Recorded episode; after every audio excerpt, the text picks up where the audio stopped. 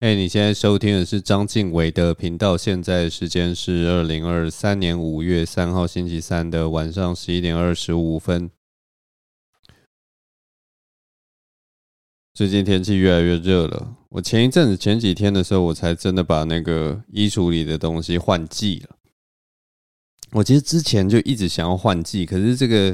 不知道为什么今年台湾的天气就是一下凉一下热的。像前几天开，呃，这几天变很热，但是好像上个礼拜吧，又有一段时间那个天气又蛮凉的，就是你走在外面或者是骑车在外面的时候，十几度而已。那个好像薄外套还是不能收，长袖的衣服好像还是不能收，尤其我的身体这么的这么的瘦啊。没什么脂肪可以帮我御寒，你知道吗？所以我这种瘦皮猴啊，在在这种天气冷热交接的时候，就特别难决定说要不要换季。但是我前几天就想说算了啦，干脆还是换一换季了，所以就把大部分长袖的衣服就是收一收，然后把短袖的衣服拿出来。然后我在拿我的这个长袖衣服跟短袖衣服的时候，我忽然发现，其实我。短袖的东西好像数量真的是有一点太多了，你知道吗？我今年冬天、今年秋冬的时候，忽然有一个感触，就是我我好像其实需要穿的衣服也没有那么多，但是到了今年夏天，我把我那个以前买的那些短袖 T 恤全部拿出来，短裤全部拿出来，我就赫然发现，哇，我原来有这么多衣服啊！我觉得很奇怪，就是年轻的时候买衣服什么的，真的都是你知道吗？大把大把的钱去花，然后可能我们又刚好跟上了那个快时尚的风潮，所以就买了一大堆衣服，或每一年都觉得说，哦，这个今年的这个流行的风潮好像蛮好看的，所以都要买个一两件，至少买个三四件什么的来来穿穿看。然后有的时候买了，你不见得有穿过几次，你就会觉得说。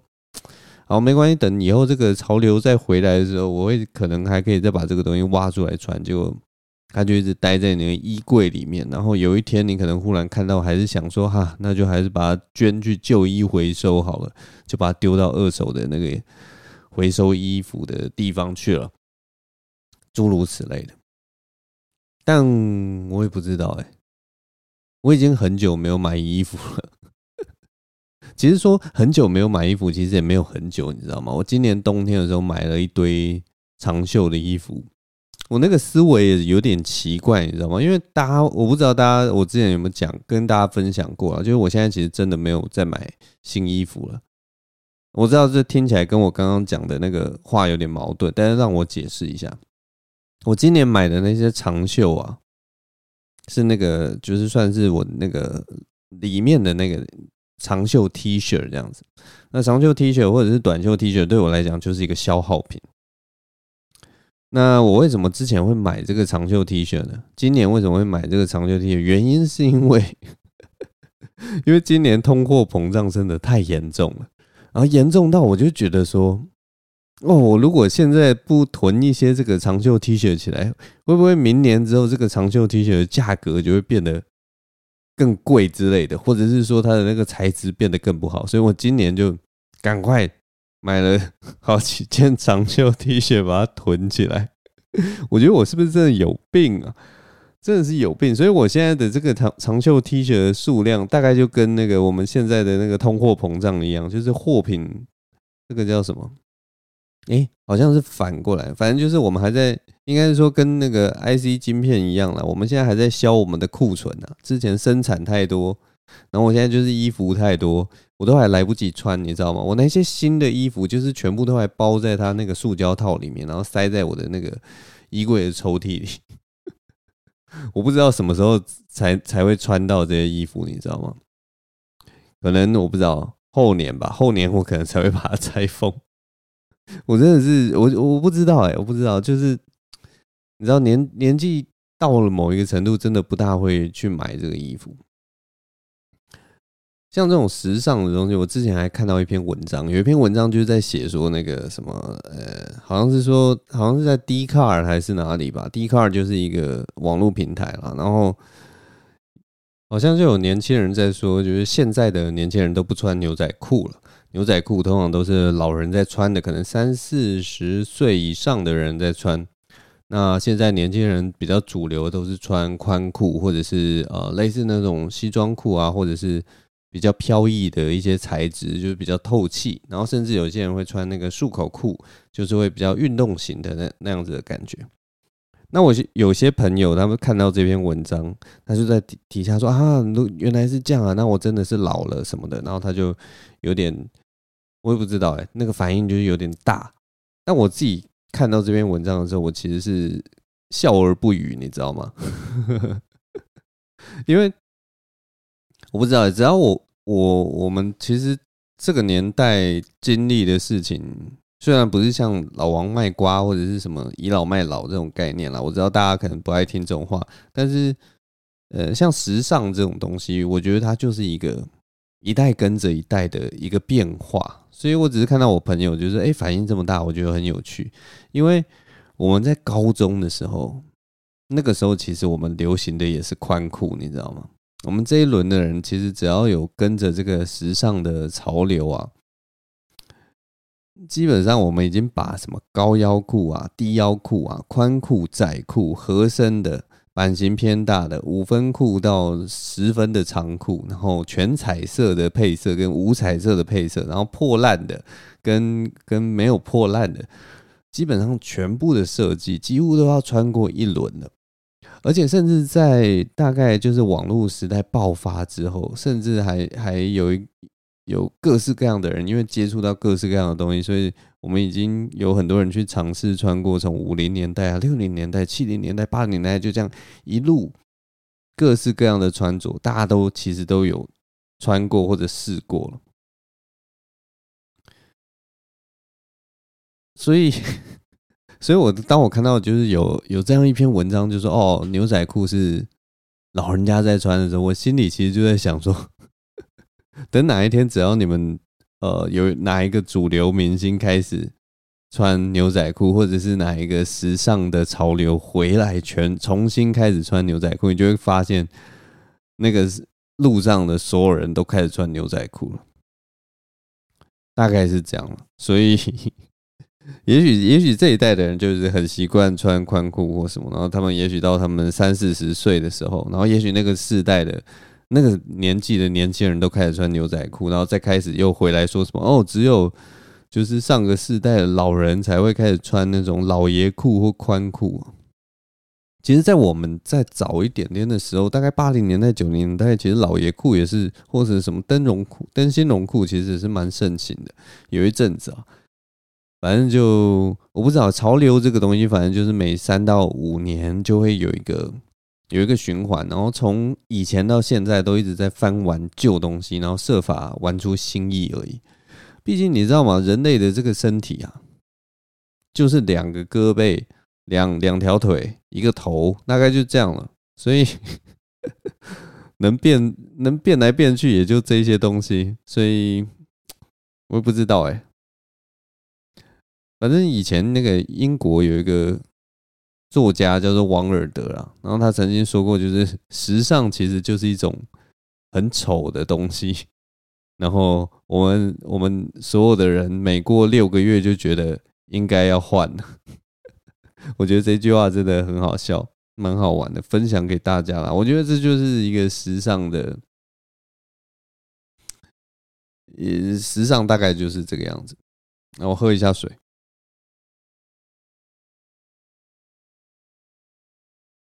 我上个礼拜去参加一场婚礼，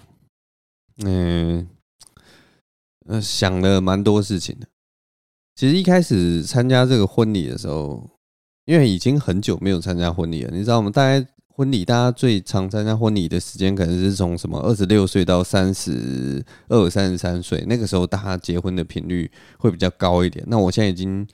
呃三十七、三十八岁了。所以，我其实已经好几年，应该尤其中间有疫情的关系，所以我已经好几年没有参加婚礼。那这次真的是很难得去参加一个朋友的婚礼，然后他是从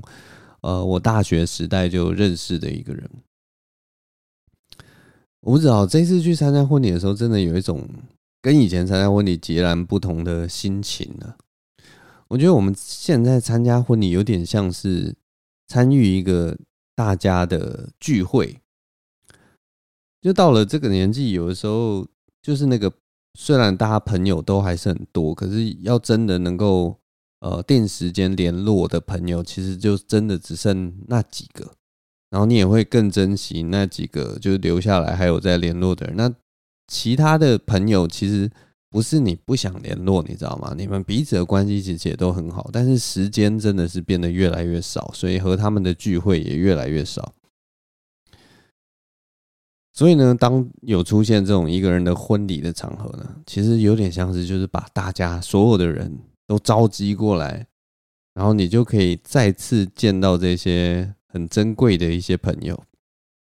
所以我这次去参加这个婚礼，其实最。最高兴的一件事情就是看到好多好多好久没有见到的朋友。当然，大家可能就呃也没有办法再多聊什么，或者是说有多深入的交流。但是只要看到他们，你知道吗？我不知道那个感觉到底是什么。人类真的是一个很有趣的东西，就是这种历史的某一种，我也不知道哎。这个到底是什么？也许有些人没什么感觉，如果过于理性的人，可能就想说：“哦，他就是一个我现在根本一点都不熟的朋友了。”然后我们见到面其实没什么意义。也许你可以这样理性分析，可是我可能还是有保有那个什么文组的那种，我不知道浪漫情怀吧。所以我每次每次看到他们，都还是觉得说：“哇！”就会想到我们以前一起的那些过往，或者是就就就有那种。我不知道最熟悉的陌生人的感觉吧，因为我也许现在对你现在的生活不怎么了解，我也许对你现在的生活就是呃没有办法那么的呃融入在你的生活里面，但是我们彼此的那个情谊好像还是在的那种感觉。我不知道啦，也许年纪越来越大，这种事情就是会越来越淡薄，然后年纪越来越看淡什么的，大家一样都是很好的朋友，但是你们彼此心里可能都知道。两人已经走向不同的方向，也许时间越长的感情会真的会越来越表面什么的，但我不知道。目前就是在一个，我还是觉得那个我们之间的情感感觉还是还蛮深厚的这个感觉。反正我觉得这次去参加这个婚礼啊，心情非常不一样。嗯，我也不知道，也许有人可以跟我分享，可能四十几岁参加婚礼，或五十几岁参加婚礼，或六十几岁参加婚礼。因为好像长长辈那一辈的人会参加，就是儿孙辈的婚礼，也许那又是一个完全不一样的感觉。我以前看到那种长辈参加婚礼，通常是站在这种晚辈的角度嘛，我们都会就是感觉说，哎，我们办这个喜宴或什么的，是从我们角度看说，哎，可是我们对于这个爸爸的这个朋友啊，一点都不熟悉，然后爸爸办这个不是就是为了他的面子吗？所以才办了这个婚礼，然后邀请那些长辈来。那那些长辈我们其实完全都不认识。但其实我后来真的，其实换个角度想，会不会这也是长辈们把朋友找来的一个一个一个一个借口，一个契机？他也许就是怀念这些老朋友。可是这些老朋友，如果你没有一个什么事儿，没有一个事情的话，你不能找大家一起来聚会，或者是说，你如果要真的就主办一个聚会，大家就可能各自有各自的生活，各自有各自的要忙的事情，很容易就推脱掉，就说啊，我那一天要干嘛啊，我那天又怎样？可是如果你今天是用一个哦，我的儿子今天结婚了，大家就会觉得说，哇，这个人生大事好像。要给他一个面子，或者是要把事其他事情要排开，因为这是大事，这对对对我这个朋友来说是件大事，所以我一定要排开，排除万难，我都要来参加这场婚礼。也许，也许到那个时候是完全不同的心境，也许你是，呃，长辈们就是有这样子的心愿，那对啊。换个角度想，也许是这样了。反正我这次参加婚礼，真的是想了很多，你知道吗？想了，我我以前从来不会站在长辈的角度去想这件，就是婚礼这件事情，通常都是用晚辈的心态在揣测长辈的心态。可是我这一次真的是能够有点换位思考了，可能也是因为 自己也快要变长辈了吧，我也不知道。这个这个过程真的是很妙了，所以跟你们分享。我这次在参加婚礼，还有一件很妙的事情，就是我们这次在那个餐桌上啊，有吃到那个乌鱼子。通常在这个婚礼的时候，有乌鱼子不是多么的多新鲜的事情。但我这次吃乌鱼子的时候，我终于鼓起勇气跟我旁边的好朋友，就是聊聊天，聊这个乌鱼子的事情。因为我不知道大家吃有没有吃过乌鱼子啊，但是 乌鱼子对我来说一直不是一个。就是我吃到，然后我会觉得哇，超棒的有乌鱼子的一个食物，你知道吗？我我我我从以前吃到现在，对于乌鱼子的印象真的是，就是只有不懂两个字，就是我真的不懂这是什么样的食物。放到嘴里面，我当然知道，就是乌鱼子吃起来是什么味道，或者是什么的。但是我从来没有吃下它，或者是看到它会觉得说：“哦天哪，我今天可以吃到乌鱼子，好开心哦！”从来没有，所以我就跟我旁边的同学说，问他说：“哎，那个乌鱼子到底在 吃什么啊？” 然后很好笑，就是因为我朋友很爱吃乌鱼子，他就觉得乌鱼子是天哪，就是世界上最美味的食物之一了。他说什么？你吃不懂乌鱼子？我就说对啊，我真的。真的不懂吃乌鱼子在吃什么，然后你能不能跟我就是用文字，用你的语言跟我形容一下乌鱼子到底好吃在哪里？然后他就跟我说，哦，它有一股就是浓郁的那个海鲜味，然后它那个鲜味里面还带着一点鲜甜，然后什么呃，它口感上还会有一种就是淡淡的辣辣刺激的感觉，然后他那个他觉得那整个味道复合式的加起来，然后非常的好吃，然后他觉得非常非常的鲜美。然后我就一点一点的去去去呃，在心里拿捏那个味道，然后我就想说，对，我这些味道我都有尝到，我都有吃到，我没有错过任何事情，所以我是真的不懂到底在吃什么。你知道这这件事情很好玩，就是我每次看到就是有人喜欢一个东西，就不管是什么一一个作品、一个小说或者是一一个食物的时候，然后。我的心里也许会觉得说，哦，那个我其实没有很喜欢这个东西，但是我看到对方很喜欢或者别人很喜欢的时候，我就会多问两句。我很想要知道他喜欢这个东西的点在哪里，因为你知道为什么吗？因为我很怕，我每次听看到这种我跟人家喜好的差距的时候，我其实很怕自己错过了什么某种关键欣赏别人的能力。然后关键欣赏这个作品的一个角度，就我我我都会觉得说，如果我知道那个角度的话，我也许我可能就会喜欢上这个东西，你知道吗？我觉得我过去应该有一些作品或者是什么，就有点像是当下你没有看懂，可是有人帮你指点了一条路以后，你就忽然由衷的佩服起这部作品它所代表意义，或者是说它所表达的东西。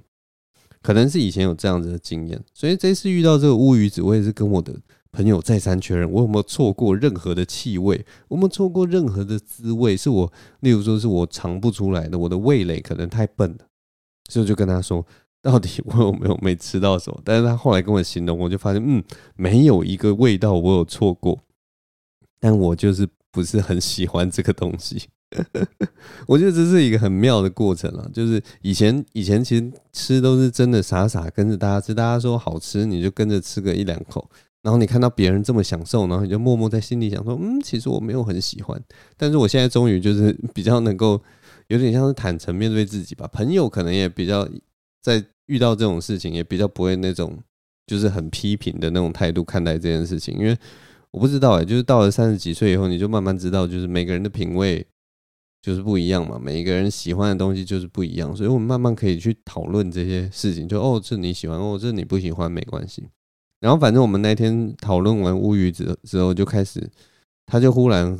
因为我们我那个朋友算是一个小美食家啦，他就开始排说，哦，我好像可以认真排一下，就是我最喜欢的十种食物是什么。他就说乌鱼子是绝对能够排上前十名的。然后我就哇，这乌鱼子在你的心目中的排名这么高啊！然后他他就问我说：“哎，那你你你能不能排几个？就是你可能前十大食物，你最喜欢的食物是哪些？” 然后你知道吗？我我从来没有想过这件事情，因为身为一个台湾人，我们喜欢吃的东西真的太多了。要我排最喜欢的十种食物，其实是非常难的。然后我实在有的时候也不知道到底是要排，你知道吗？有的时候是是觉得说，你到底是喜欢一一个料理，还是你要选一个食材，还是你是要选水果，还是就是它它其实那个很细节嘛。因为有些东西是。呃，这个产品你真的很爱，例如说你喜欢吃马卡龙，那它就是一个固定的马卡龙。可是它有些东西，就像例如说，我很喜欢蛋，我很喜欢各式各样的蛋，炒蛋、煎蛋都各各有各各个好处。然后，呃，做冻饭的蛋或者是蛋包饭，然后你就觉得蛋这个东西不管怎么变，你其实都很爱。然后你相信有一种蛋，你一定就是特别爱，但是。总结来说，你其实是喜欢蛋这个东西。那这个东西到底是算料理还是算食材？就有的时候很难区分。反正他那个时候就是说，哎，那你们最喜欢的十大食物是什么？我你知道第一个跑到我脑袋是什么吗？我就跟他说，虽然我不想承认，但是 十大食物、美味食物，我第一个跑到我脑中的是可口可乐。我是说，我其实真的觉得很奇怪，你知道吗？就是可口可乐这个东西，我已经喝到，我几乎每个月都可能会喝至少一次以上。就是你明明知道它是一个，呃，就是含糖饮料嘛，就可能对你身体不好。然后，但是呢，你就是在时不时在某种时候，你就是一一口喝下去，你就会觉得哇，有够舒服，有够清凉，有够爽。然后，所以你时不时。你有的时候就会想说，想要买一罐来喝，那个、那个、那个感觉真的很奇怪。你要说它是就是多美味的食物也没有，但是你偶尔就是会想要来喝一口。然后对我来讲，就是每个月可能都会喝到一次的那个情况。然后你说其他很美味的食物，假设说你说乌鱼子是你这世界上最吃过最好吃的，那你应该每个月都去吃乌鱼子才对啊，对吧？就是你不可能，就是你真的很爱这个食物，然后你可能一年才吃它两三次，我觉得不大可能啊。我自己是这样觉得啦，我不知道，因为如果要定义就是最好吃的食物，我会觉得这种东西其实就跟你最喜欢的人一样。我就觉得，如果你真的喜欢一个人，你会希望每天都跟这个人相处嘛？你希望每天都跟这个人讲到话，你希望每天都可以看到他开开心心、快快乐乐的样子。所以你需要每天都跟他相处。那我觉得对喜欢的食物也是这样，就是你会希望每天都可以吃到它，你会希望每天都可以把它含在嘴巴里，你会希望每天都可以看到这样食物，或者它就一定在你的选择里面。那对我来说，我最喜欢的十大食物，其中一个就是可口可乐。它随时会出现，随时会出在出现在我家里。我不不会耶，我现在家里冰箱里面就有可口可乐，我旁边还有摆着一手可口可乐，在旁边准备等着我把它冰进去。它就是我最喜欢的十大食物之一。然后我朋友旁边另一个朋友，因为嗯。呃旁边另一个朋友听到我跟这个朋友在列那个十大最喜欢的食物，然后我朋友列的可能是什么乌鱼子啊，可能是什么山竹啊，就是那种很厉害的水果，然后我列的是可口可乐，他就问我们说：“你们两个真的是在讨论同样的话题吗？” 这个落差也太大，一边是在讲乌鱼子，另一边在说可口可乐，我不知道，反正很好玩啦，我我也不知道，就是。这种东西真的是很难说诶，如果真的要要要我来排一个什么十大最喜欢的食物，其实真的很难排，因为好吃的东西真的太多了，而且这种东西真的很像是你听了太多，呃，不是听，就是哦，对了，听你听了太多的音乐之后，你好像每一个类型你都可以抓出你。非常非常喜欢的一首歌，然后再从每一个类型里面再挑出可能前三名，你分不出来前三名，可是你那个全部加在一起的话，你所喜欢的东西可能根本排不出十大，你绝对超过那个十大，你可能需要什么五十大或六十大，你才可以把这些东西排出来，而且排出来以后，你可能排不出名次，你可能说不记名。这些东西全部都是我喜欢的东西，不知道哎、年纪越来越大，就是看的东西越来越多以后，慢慢分不出来什么高下啊什么的，就只剩下我也不知道，大概就是这样。反正很好玩了，我也不知道要跟你们分享什么。这次婚宴就是有一些这些很有趣的一些小片段。说到吃的东西，我上礼拜后来啊，我我上一集不是有说到那个石牌吗？我们去这个，我经过经过这个石牌这个地方，然后觉得这这地方好像有很多好吃的东西，所以我就念念不忘了。我上礼拜其实就又去了石牌一趟，然后这次就是专门去吃东西的。吃的东西还是不多，但是就是稍微有吃个几家店，然后可以跟大家做个分享嘛。我这次去吃石牌，第一个吃的是那个。陈记炸鸡，陈记炸鸡，我后来发现陈记炸鸡好像是连锁店诶，是吗？我其实不大清楚，如果有比较熟的人可以跟我讲。但是，总之我们去吃这个陈记炸鸡，我必须跟你们说啊，如果要陈记炸鸡跟这个东家炸鸡比的话，我还是比较喜欢吃东家炸鸡。不过他们好吃的地方真的不大一样。东家炸鸡就是我之前推荐大家在那个呃虎林市场那边的。一间炸鸡啊，那东家炸鸡它的那个特色应该是它的调味，就是它的鸡肉有腌制过，然后是用比较重的味道去做调味，然后炸起来是蛮好吃的。那陈记炸鸡不一样，陈记炸鸡的调味就没有那么的重口味，它的味道是属于比较就是能够凸显出鸡肉的香甜的那样子的呃口感的一个一家店哦，所以。我吃的时候其实也是蛮喜欢的，因为它的那个鸡肉一样是香嫩多汁，然后吃起来就是很很刷脆这样子。所以如果大家有到这个石牌站哦，这个陈记炸鸡，我其实是蛮推的啦。我觉得吃了还是很开心，很好吃。但反正我后来觉得，我好像真的蛮爱吃这种。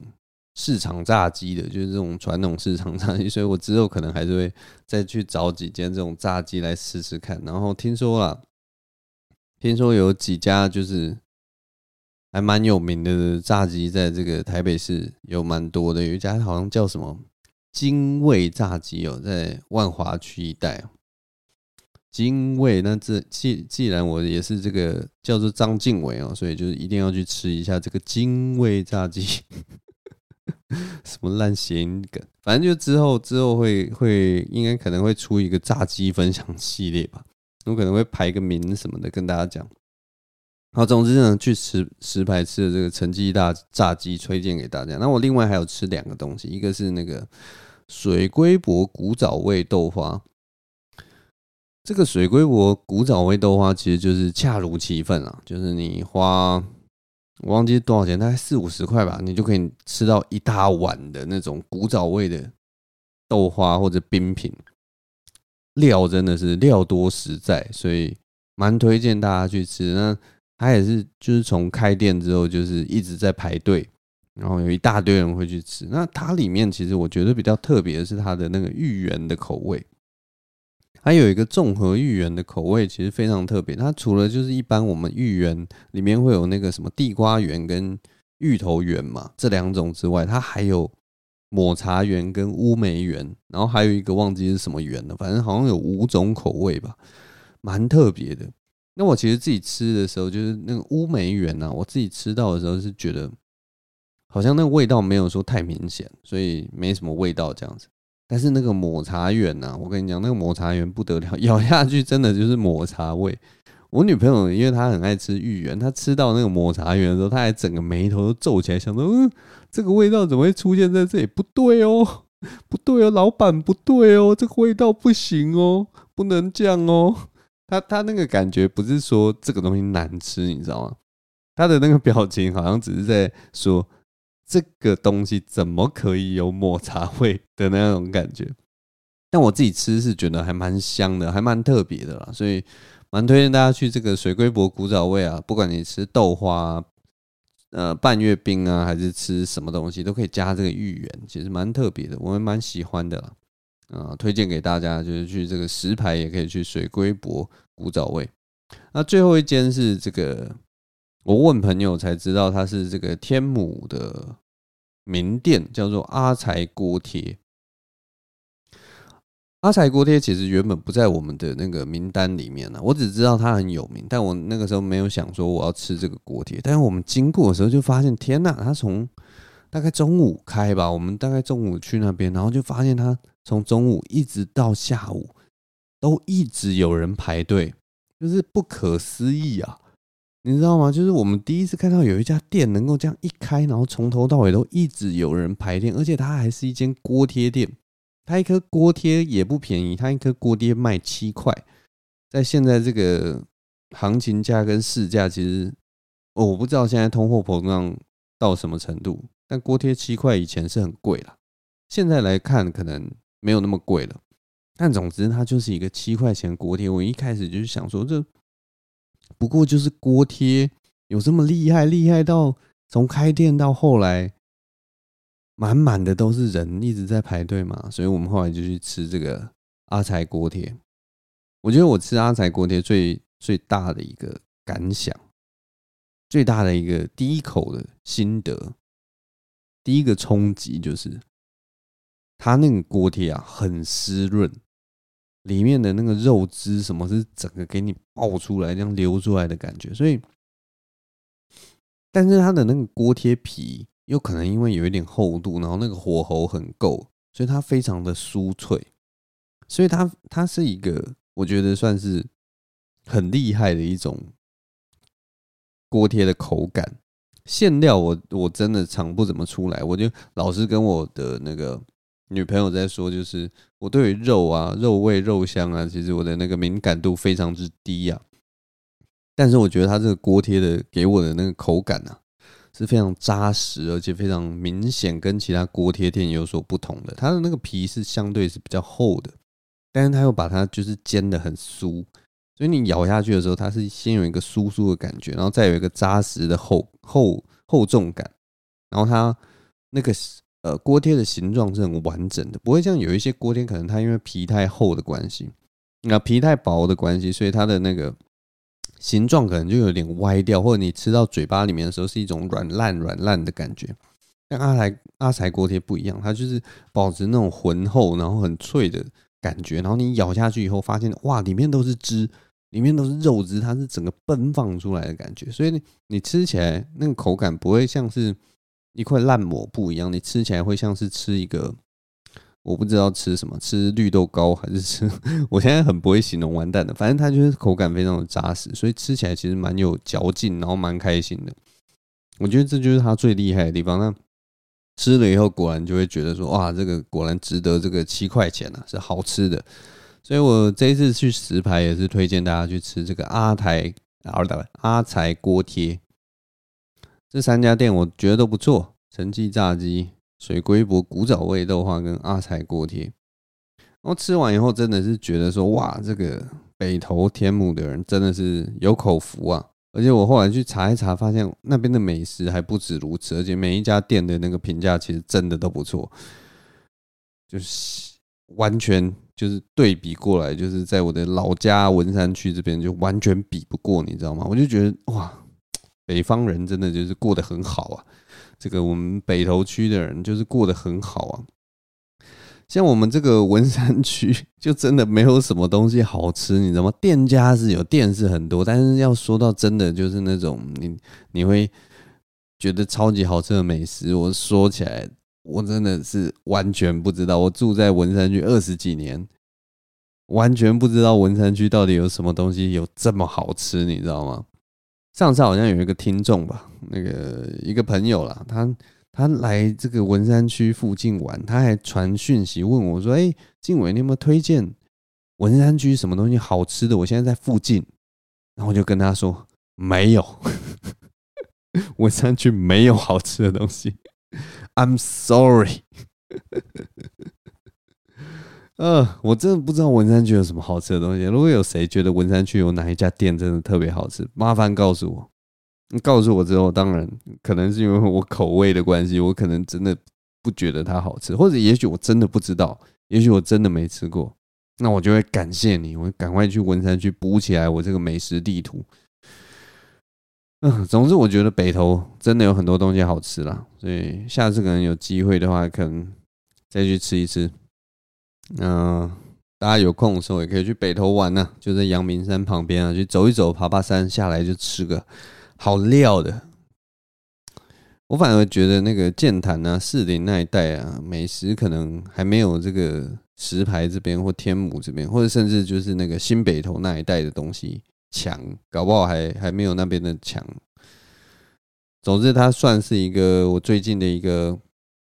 新的冒险之地啊。之后可能还继续这个冒险，to be continue，美食冒险，to be continue，大概就这样。好了，今天节目就录到这边，谢谢大家收听。我们下次同一个时段再跟大家分享，谢谢大家，拜拜。